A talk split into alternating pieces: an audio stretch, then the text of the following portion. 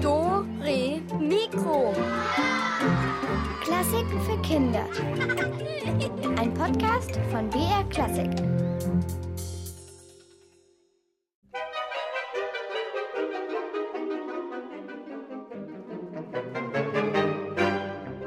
Es ist heiß, es brodelt, es stinkt nach Schwefel, man schmort und angeblich kommt man da auch nicht wieder raus.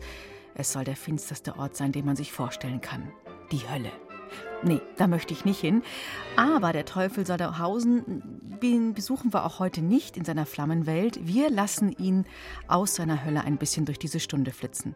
Ich bin Julia Schölzel. Man hat mir gesagt, dass es nicht gefährlich wird. Aber wenn es bei uns heute teuflisch wird, bin ich mal lieber auf der Hut. Es wird schon alles gut gehen, hoffe ich.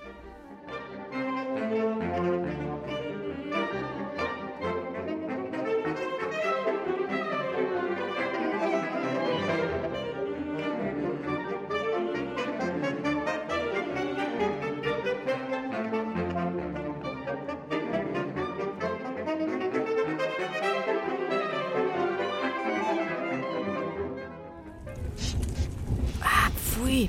Ah, ist das eklig. Pfui Teufel, wie das hier stinkt nach faulen Eiern und frischem Odel und... Oh, oh, weiß der Teufel was noch. Bäh. Uh, wer lässt sich schon mit dem Teufel ein? Uh, uh. Das hat man sich ja von dem Geiger Niccolo Paganini erzählt, dass er mit dem Teufel im Bunde steht. Denn Paganini spielte teuflisch gut Geige. Das kann doch nicht mit rechten Dingen zugehen, haben die Leute damals gesagt. Und wie der schon aussah, so unheimlich wie ein Teufelsgeiger. Die Finger lang und dünn wie Spinnenbeine, die Nase spitz wie bei einem Adler.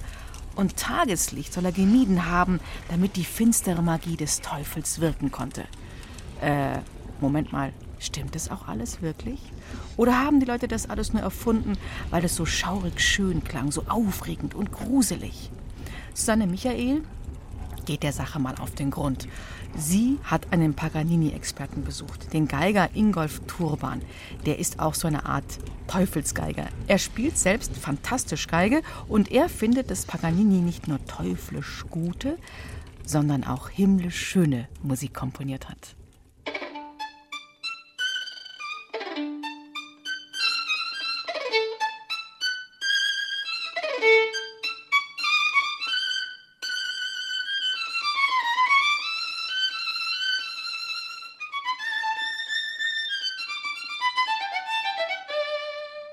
Grüße, Herr Professor Turban. Ja, grüß Gott. Sie sollen ein Teufelsgeiger sein.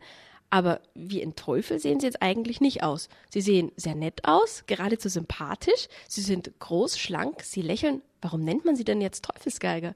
Ich denke, das kommt ganz drauf an, was ich gerade spiele.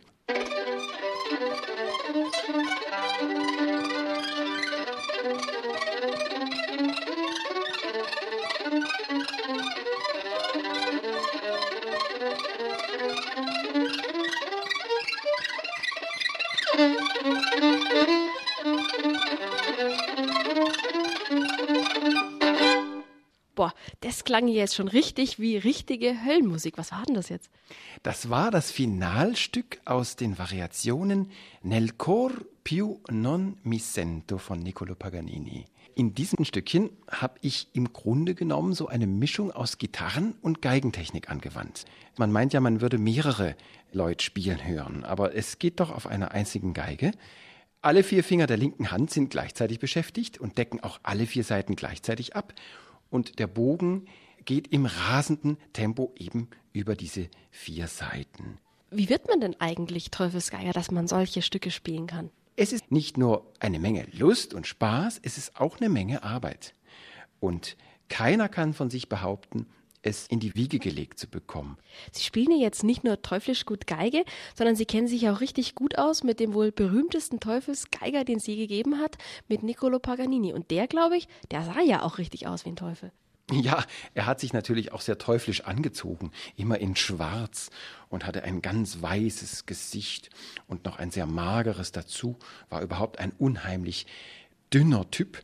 Und wenn der mit seinen schlotternden Hosen dann aufgetreten ist und seine langen schwarzen Locken irgendwie aus dem bleichen Gesicht herausgefingert hat, dann sah er schon so etwas satanisch aus. Ich denke aber, Er war nicht nur Teufel, er war auch Engel. Zumindest, wenn er Geige gespielt hat. Jetzt hatte dieser Paganini, der vor über 200 Jahren gelebt hat, sehr viele Stücke auch für die Geige komponiert. Was ist denn dieses Teuflische an diesen Stücken? Man kann sagen, teuflisch schwer.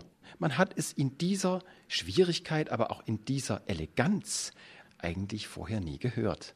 Es gab Ansätze und es gab tolle Geiger zu allen Zeiten, aber einer, der so verschroben und komisch und dürr aussah und gleichzeitig so viel konnte und gleichzeitig fast nichts darüber sprach, also nichts erklärt hat, wie er es macht, also auch seine Noten nie hergegeben hat, immer mit dem Geheimnis gespielt hat, so nach dem Motto, ich verrat nichts. Es gab es nicht. War es denn auch so, dass der Paganini auch eine bestimmte Technik hatte beim Spiel? Das Enorme bei Paganini, und zwar dem Kind Paganini, war, dass er sich schon sehr früh selbst unterrichtet hat dass er eigentlich seine paar Lehrer, die er kurz gehabt hat, fast spöttisch abgestreift hat und gesagt hat, ich kann das selber besser. Und damit hat er sich eine völlig neue Technik angeeignet. Und der stand ja auch ganz komisch da. Die Füße, die waren ja nicht irgendwie so brav geordnet auf dem Boden, sondern der stand da wirklich wie eine tanzende Spinne. Die ganze Haltung, und da habe ich einige Ölbilder darüber auch genau angeschaut. Diese Bilder, die zeigen eigentlich, wie sehr er seine ihm eigene Technik hat anwenden können, indem er nicht so gerade dastand, sondern indem er zum Beispiel die Arme verdreht hat, die Ellbogen verdreht hat, bis er eben zum Beispiel die unerhörtesten Griffe für die linke Hand hat greifen können. Was ist denn jetzt so ein bestimmter schwerer Griff von Paganini, der so richtig teuflisch kommt? Also zum Beispiel habe ich jetzt mal alle vier Finger der linken Hand auf alle vier Seiten verteilt und herauskommt ein sehr gespreizter Griff, zum Beispiel. Da haben wir also C, A, wieder A und ein C wieder.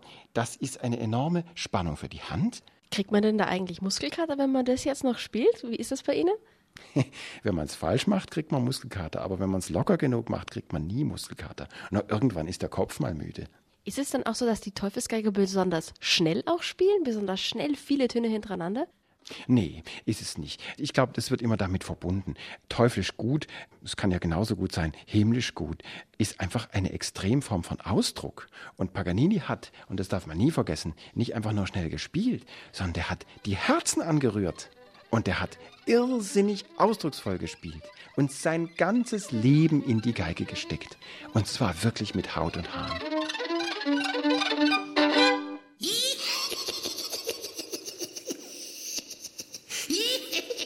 Boah, ich krieg Gänsehaut, lacht so ein Teufelchen, wer weiß. In dem nächsten Stück von Niccolo Paganini, da klingt die Geige so, als würde der Teufel schadenfroh kichern.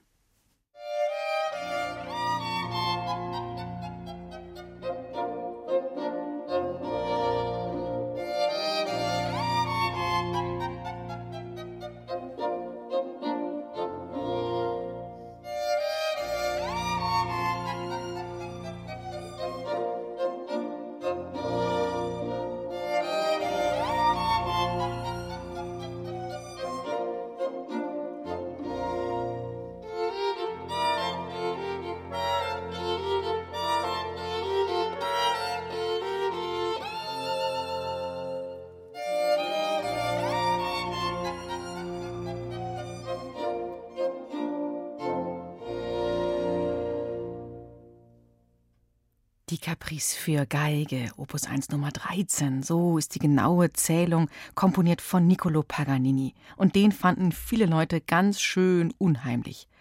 Wie war er denn wirklich? War er so ein ganz normaler Mensch, so wie du und ich? Vermutlich nicht ganz normal. Er war ja so extrem talentiert an der Geige. Aber wie hat er gelebt? Was hat er als kleines Kind gemacht? Wie ist er überhaupt so berühmt geworden? Das erfahrt ihr jetzt. Üben sollst du verflucht nochmal, nicht in den Himmel starren.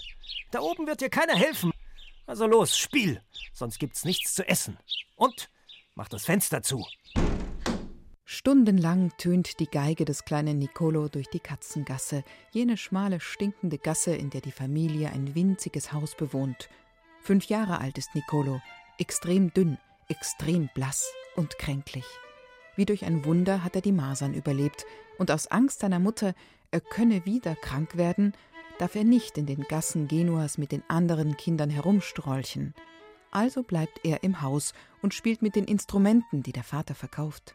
Und er spielt bald ausgezeichnet auf der Gitarre und auf der Geige. Der Vater wittert in dem Jungen ein großes Geschäft. Als Violinwunderkind will er ihn herausbringen und triezt ihn darum jeden Tag mehr als sechs Stunden.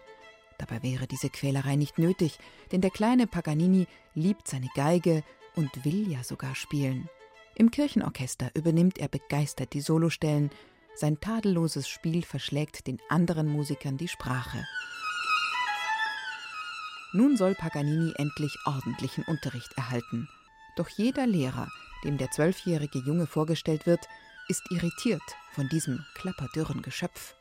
Niccolo spielt nach seinem absoluten Gehör, er sollte aber nur nach Noten spielen. Niccolo führt den Bogen gekrümmt auf das Instrument. Er müsste es aber im rechten Winkel tun, nur wie hätte er das richtig lernen können, wo er doch als Kleinkind schon mit einer erwachsenen Geige spielen musste. Kurzum, Geigenunterricht von einem echten Virtuosen erhält Paganini in seinem ganzen Leben nicht. Keiner hält es mit ihm aus, weil er spielt wie der Teufel und dabei nach den altbekannten Regeln doch alles falsch macht.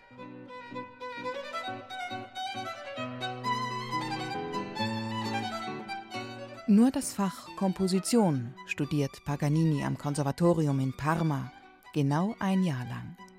In dieser kurzen Zeit verschlingt er alles Wissen, für das andere Studenten vier Jahre benötigen. Dieser Kompositionsunterricht hilft ihm wirklich, weil er jetzt endlich die verrücktesten Melodien aufschreiben kann. Er verwendet virtuose Griffe, die kein anderer auf der Welt beherrscht. Seine Finger, dünn und lang wie Spinnenbeine, sind elastisch und hüpfen über die Saiten, egal wie schwer das Stück auch sein mag. Und das Publikum in den Konzerten kann nicht anders als toben vor Begeisterung. Manchmal ahmt er mit seinem Geigenspiel einen ganzen Bauernhof nach. Die Herrschaften lieben es, wenn er Glöckchenklänge aus den Violinsaiten zaubert.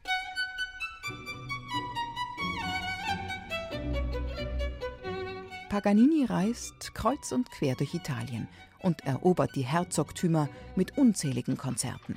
Später reist er auch noch durch Europa. Immer in der holprigen Kutsche unterwegs, bei Eiseskälte und brütender Hitze. Paganini geigt und geigt und geigt. An manchem Abend spielt er drei Stunden am Stück. Paganinis Terminkalender im Jahr 1829. 15. Mai Frankfurt, 19. Mai Posen, 23. Mai bis 30. Juni Warschau, dann Breslau, Darmstadt, Mainz, Mannheim, Leipzig, Halle, 17. Oktober Magdeburg, 26. Oktober Dessau, 30. Oktober Weimar. Für 130 Kilometer braucht die Postkutsche ungefähr 20 Stunden. Was für eine Strapaze. Aber Paganini gefällt der Ruhm. Ihm gefällt das viele Geld, das er durch die Konzerte verdient. Ihm schmeichelt es, wenn er dem Publikum den Atem raubt, sobald er nur auf der G-Seite wie verrückt musiziert. Ihm gefällt es natürlich auch, dass so manche junge Dame ohnmächtig umkippt, wenn er besonders gefühlvoll und zart spielt. Aber vieles an dem allabendlichen Konzertzirkus gefällt ihm überhaupt nicht. Man macht sich hinter seinem Rücken über sein Äußeres lustig.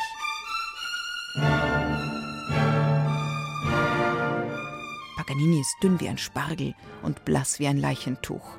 Er hat keine Zähne im Unterkiefer, er sieht schlecht und kneift darum die Augen zusammen.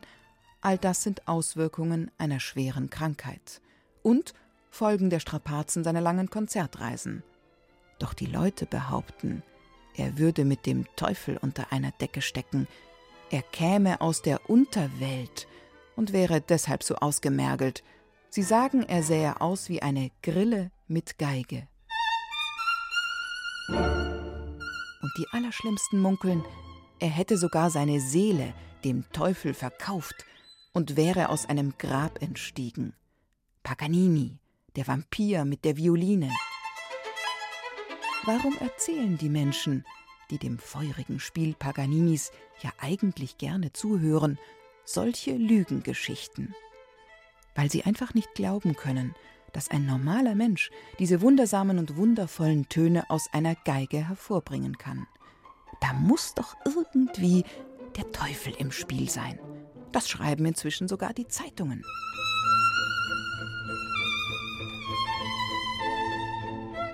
Paganini ist verletzt. Es macht ihn wütend und er wird noch kränker. Inzwischen ist er auf einem Auge blind und leidet unter Durchfällen. Und eigentlich hätte er sich zurückziehen müssen aus dem Trubel der großen Städte, zurückziehen in ein bequemes Häuschen in einer hübschen Landschaft im warmen Süditalien, um gesund zu werden. Aber Paganini spielt weiter, immer wilder und wilder. Er kann einfach nicht aufhören. Paganini erobert Paris und London. Das Publikum kreischt vor Begeisterung. Bis auch dort gruselige Gerüchte über ihn verbreitet werden. Paganini schleppt nun zwar Säcke voller Geld nach Hause, aber er fühlt sich gedemütigt und unendlich traurig. Obendrein wird er immer kränker, er kann nachts nicht mehr schlafen vor lauter Husten, er kann nicht mehr schlucken, kaum noch sprechen und er kann nicht mehr geigen. Ich löse mich auf, schreibt er in seinem letzten Brief.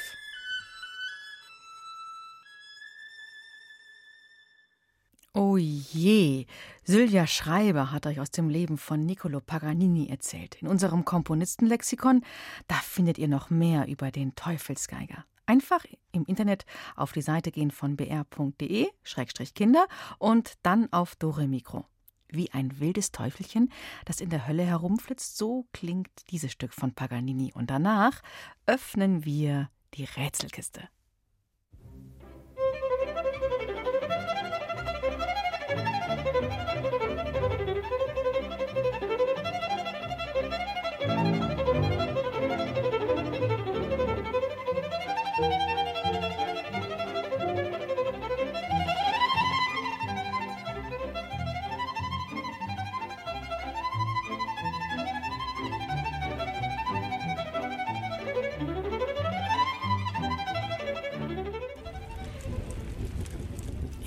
Sehr es heute teuflisch brodelt und zischt und dampft und kocht und schmort, all das kann ihr nichts anhaben, unserer Rätselkiste! Da stecken heute höllische Preise für euch drin. Ihr könnt einen lustig frechen Teufelchenstift gewinnen. Und dafür müsst ihr ein Lied erkennen. Das singt Heinz Hubert, der ist Hilfsteufel. Er singt natürlich alles auf Teuflisch, das heißt rückwärts. Der Text läuft von hinten nach vorn. Aber ich habe zwei Tipps für euch. Erstens, achtet bei dem Lied auf den Rhythmus und zweitens, den Namen von dem Lied, von dem ersten sage ich euch auch noch. Es heißt Ella Legöf. Da könnt ihr schon mal so ein bisschen rumrätseln. Ella, na, na, na, wenn man das anders herum und so weiter und so fort, dann, ja, stopp, mehr verrate ich jetzt nicht. Jetzt wird gerätselt. Ella Nilgöf Nisnoschat. Ella Nilgöf, Ella. Kniff, lesart, lesma, rasch, legoff, etsnak, aid nu. Ella Nilgöf Nisnoschat. Ella Nilgöf, Ella.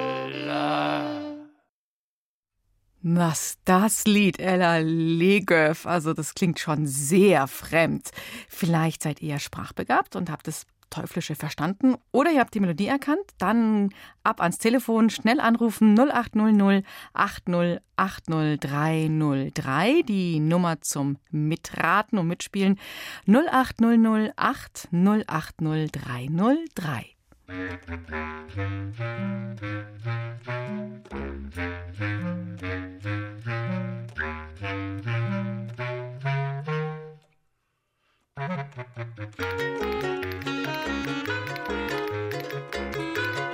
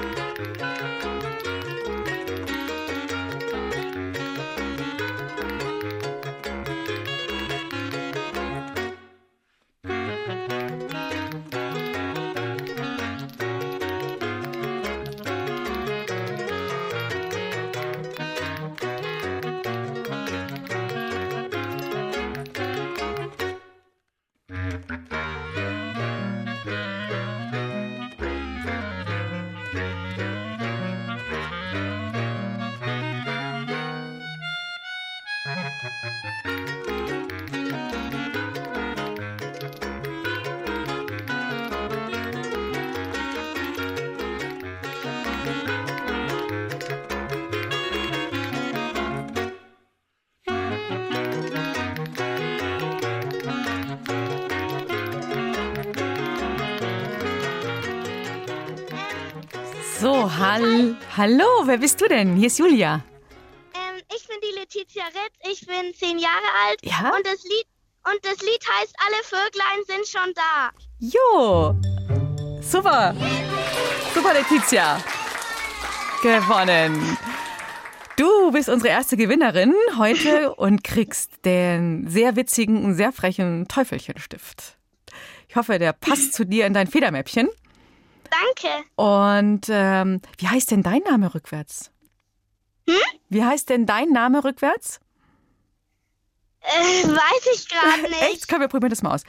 Äh, L, E, L, Nein, ich werde ich werde mit E? La-E-T-T-A geschrieben. Okay, also dann ist es A-I, wie müsste der Teufel das jetzt rückwärts lesen?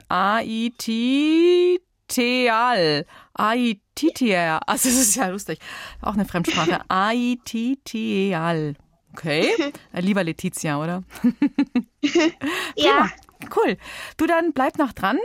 Wir brauchen deinen Namen, deine Adresse und dann kommt der Stift Schubs zu dir geflutscht per Post. Okay. Ja? Okay. Danke. Ja, noch nicht auflegen. Ciao. Wir haben noch ein Teufelslied, das ihr erkennen könnt und gesungen wieder in der Sprache der Hölle, also jedes Wort rückwärts. Und dieses Lied heißt, ich sag's schon mal den Titel, Lesne nu leterg. Hm? Na, wenn ihr auf den Rhythmus achtet, dann wird's leichter. Und noch ein Tipp: Es geht um zwei Personen, einen Jungen und ein Mädchen.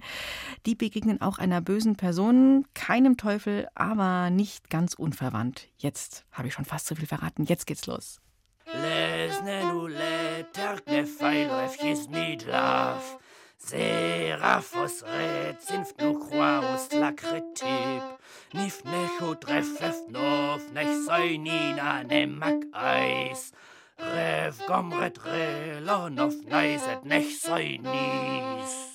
Oh, welches bekannte Kinderlied könnte Heinz Hubert, der Hilfsteufel, da gesungen haben? Wenn ihr es wisst, ab ans Telefon. Einen unserer Teufelchenstifte könnt ihr gewinnen. Hier die Nummer 080 080 303. Noch einmal 080 80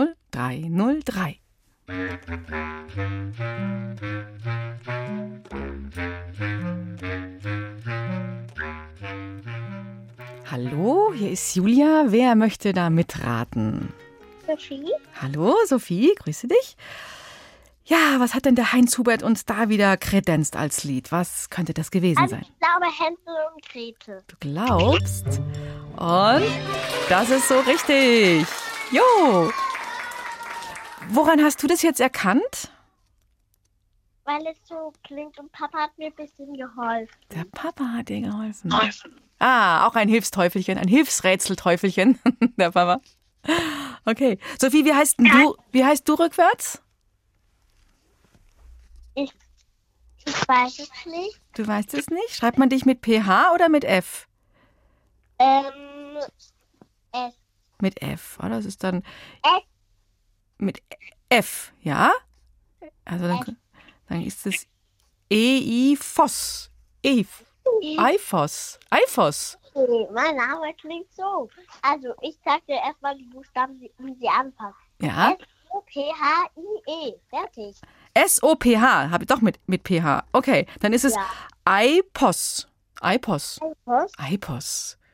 Hallo, Eipos. Gut, dann hat der Eipos jetzt gewonnen. Gut, Sophie. Vielen Dank. Teufelstiftchen kommt zu dir. Bleib noch in der Leitung noch nicht auflegen, wenn ich jetzt Tschüss sage. Ja? Alles klar. Viel Spaß mit dem Stift. Tschüss.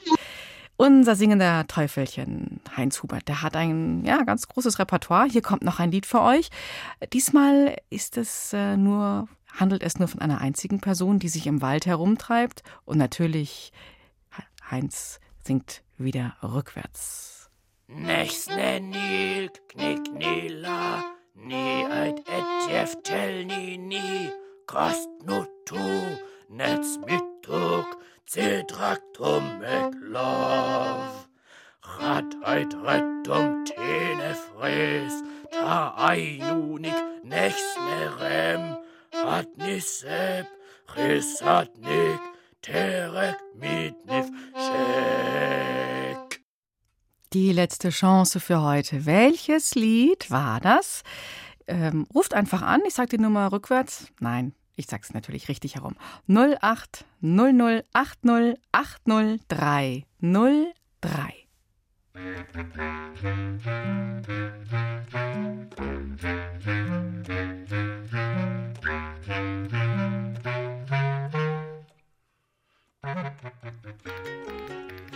Hallihallo, hier ist Julia und wer ist jetzt da am Telefon? Ja, Adrian. Hi, Adrian. Ja, was glaubst du, hat denn dieser Hilfsteufel da gesungen? Händchen klein. Hänschen klein und. Das ist richtig, Adrian. Super. Hast du auch jemanden gehabt, der dir so ein bisschen assistiert, so wie die Sophie? Ja. Ja, okay. Dann könnt ihr euch den Teufelstift jetzt vielleicht auch mal gegenseitig ausleihen. könnt ihr ihn beide benutzen, den du jetzt gewonnen hast. Okay? Adrian? Ja. Ah, du bist noch dran. Gut. Passt der auch in dein Federmäppchen? So ein, so ein Teufelstift? Hat der noch einen Platz da drin? Ja. Mhm. Der ist auch gar nicht so groß, aber oben ist so ein nettes kleines Teufelchen. Ich habe den schon gesehen. Der sieht sehr cool aus. Prima, dann bleibt noch in der Leitung und viel Spaß dann mit dem Stift. Und ja, dann kommt die Post bald zu dir. Ja. Okay. Gut. Tschüss, Adrian. Tschüss.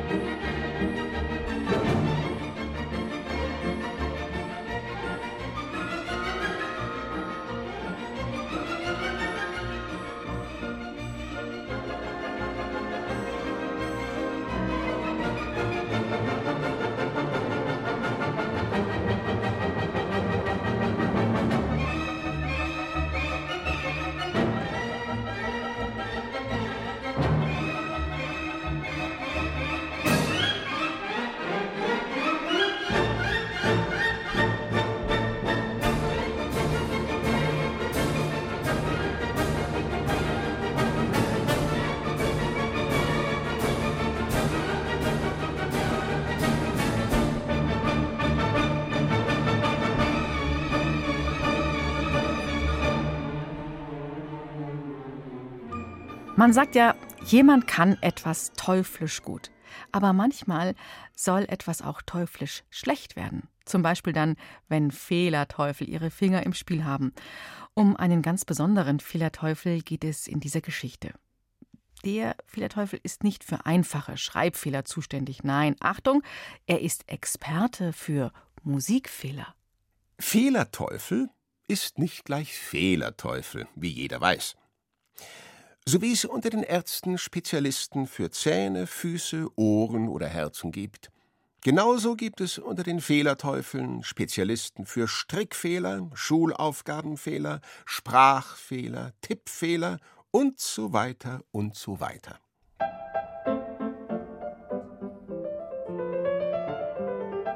Viktor und seine Familie waren für Musikfehler zuständig insbesondere für Musikfehler bei Vorspielabenden und Musikwettbewerben. Da waren Fehler nämlich besonders schmachvoll. Und genau so ein Vorspielabend stand Viktor bevor, sein erster Vorspielabend. Verständlicherweise ist jeder Fehlerteufel etwas nervös, wenn er zum ersten Mal zum Einsatz kommt. Viktor aber war mehr als nervös.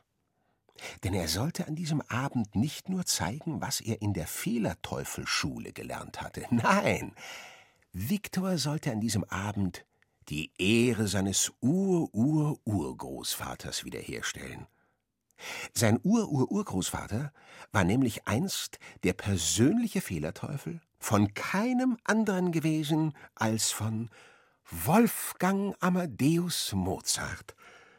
Zuvor hatte er viele andere Musiker erfolgreich begleitet und deren Musikerkarrieren gründlich verpatzt. Sein Ansehen in der Gemeinschaft der Fehlerteufel war ungemein groß gewesen. Doch dann kam der Tag, an dem er Wolfgang Amadeus Mozart zur Seite stand. Dieser war damals sieben Jahre alt und sollte der österreichischen Kaiserin Maria Theresia vorspielen. Viktors Ur-Ur-Urgroßvater wandte die gemeinsten Tricks an, um den kleinen Mozart zu einem Fehler zu verführen. Aber erfolglos. Dieses siebenjährige Wunderkind spielte bis zum Schluss fehlerfrei.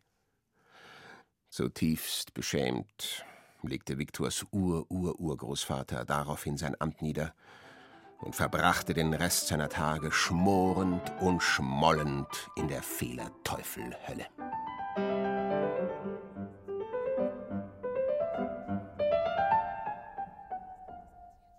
Nun aber sollte kein anderer als Mozarts Ur-Ur-Urenkel dritten Grades, Klaus, seinen ersten Vorspielabend geben.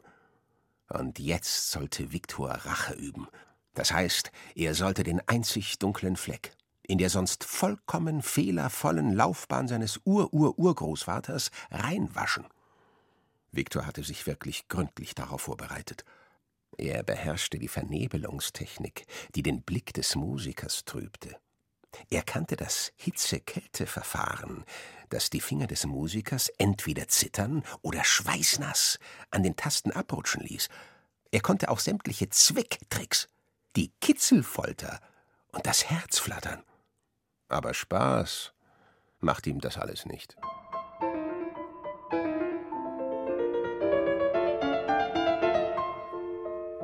Als Viktor in den Vorraum des Konzertsaales flog, in dem Klaus seinen ersten Auftritt haben sollte, fühlte er die Erwartungen seiner Familie wie eine Last auf seinen Schultern.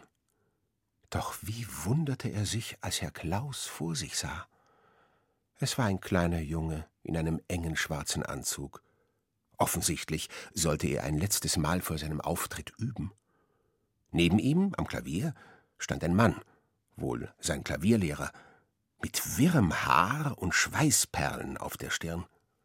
Sichtlich um Fassung ringend, sagte er in gepasstem Ton, fast flehentlich Bitte, Klaus, versuch es noch ein letztes Mal. Drei Jahre Klavierunterricht. Es muss doch ein bisschen Blut vom großen Mozart in deinen Adern fließen. Bei dem Wort Mozart zuckte Klaus zusammen. Dann zog er die Nase hoch, legte seine Finger auf die Tasten und spielte mit einem verbissenen Gesichtsausdruck. Viktor hatte in seinem ganzen Fehlerteufelleben noch nie etwas so schauderhaft Falsches gehört. Klaus spielte so falsch, dass selbst eine ganze Kompanie an Fehlerteufeln es nicht hätte schlimmer machen können. Offensichtlich war Klaus der unmusikalischste Mensch auf der ganzen Welt. Mit allem hatte Viktor gerechnet, aber damit nicht. Dann musste Klaus auf die Bühne.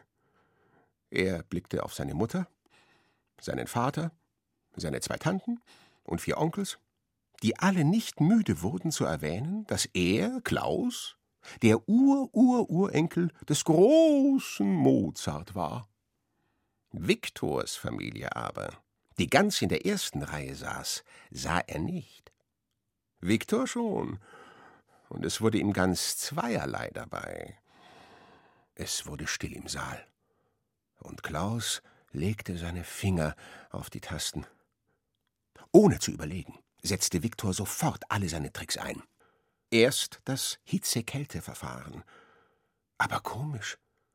Mit zitternden und schwitzenden Fingern traf Klaus zum ersten Mal die richtigen Tasten. Viktor versuchte es mit der Vernebelungstechnik.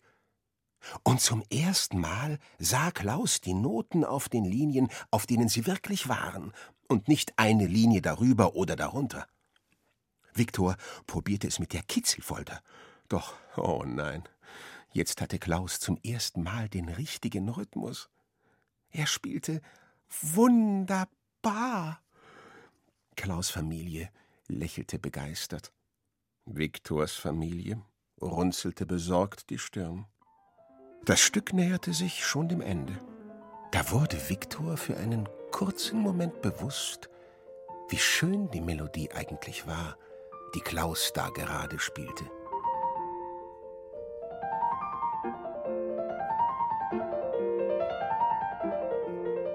Eigentlich ist fehlerfreie Musik viel schöner als fehlervolle, dachte Viktor und erschrak. Wie hatte er, ein Fehlerteufel, so etwas denken können?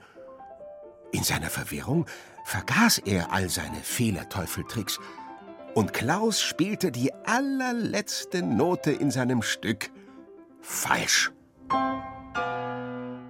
Ein Jubel entstand im Zuschauerraum. Viktors Familie, die ihre Familienehre schon für immer verloren glaubte, freute sich teuflisch über diesen letzten einen Fehler. Aber seltsam, auch Klaus Familie jubelte. Denn sie hatten diesen letzten Fehler für Absicht gehalten, für eine schelmische Geste von Mozarts Ur-Ur-Urenkel. Typisch Mozart, dachten sie und klatschten. Und was glaubt ihr, wer von den beiden war wohl mehr als froh über dieses Vorspiel? Klaus oder Viktor? Silke Wolfram hat erzählt, dass Klaus sich von diesem Tag an übrigens geweigert hat, je wieder Klavier zu spielen. Er hat als Schiffskapitän Karriere gemacht und Viktor wurde sein Schutzengel. Die Silke, die muss es wissen. Sie hat nämlich die Geschichte für euch aufgeschrieben. Viktors Fehlerteufelfamilie fragte sich, ob das denn alles so richtig sei. Hat aber dann zu Ehren Viktors einen wilden Tanz aufgeführt.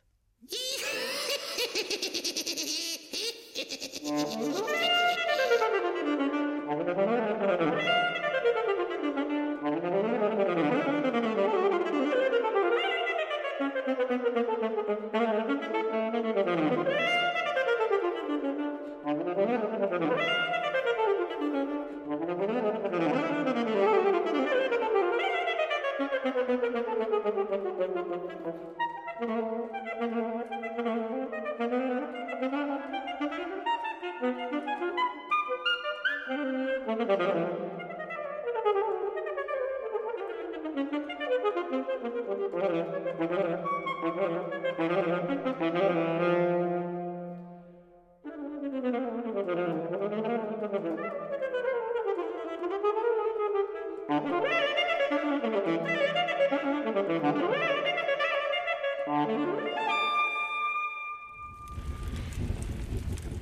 war noch eine Musik von dem Teufelsgeiger Niccolo Paganini auf einem Saxophon gespielt. Und das war's für heute mit teuflisch guter Musik. Die brodelnde Hölle, wo es zischt und stinkt die verlassen wir jetzt. Die Sendung könnt ihr als Podcast hören unter br.de-kinder, Stichwort Dore Mikro. Und morgen wird es bei uns samtig, weich und kuschelig. Am besten, ihr legt euch heute schon das passende Kuscheltier zurecht. Ähm, ich, äh, ja, ich, ich hoffe, ich schnapp mir den Detlef. Der wollte nämlich morgen mal wieder vorbeischauen. Wir machen dann den berühmten weiche Kissentest, spielen softe Sounds und ich freue mich jetzt schon auf ein Soft Eis. Bis morgen. Ciao, macht's es gut.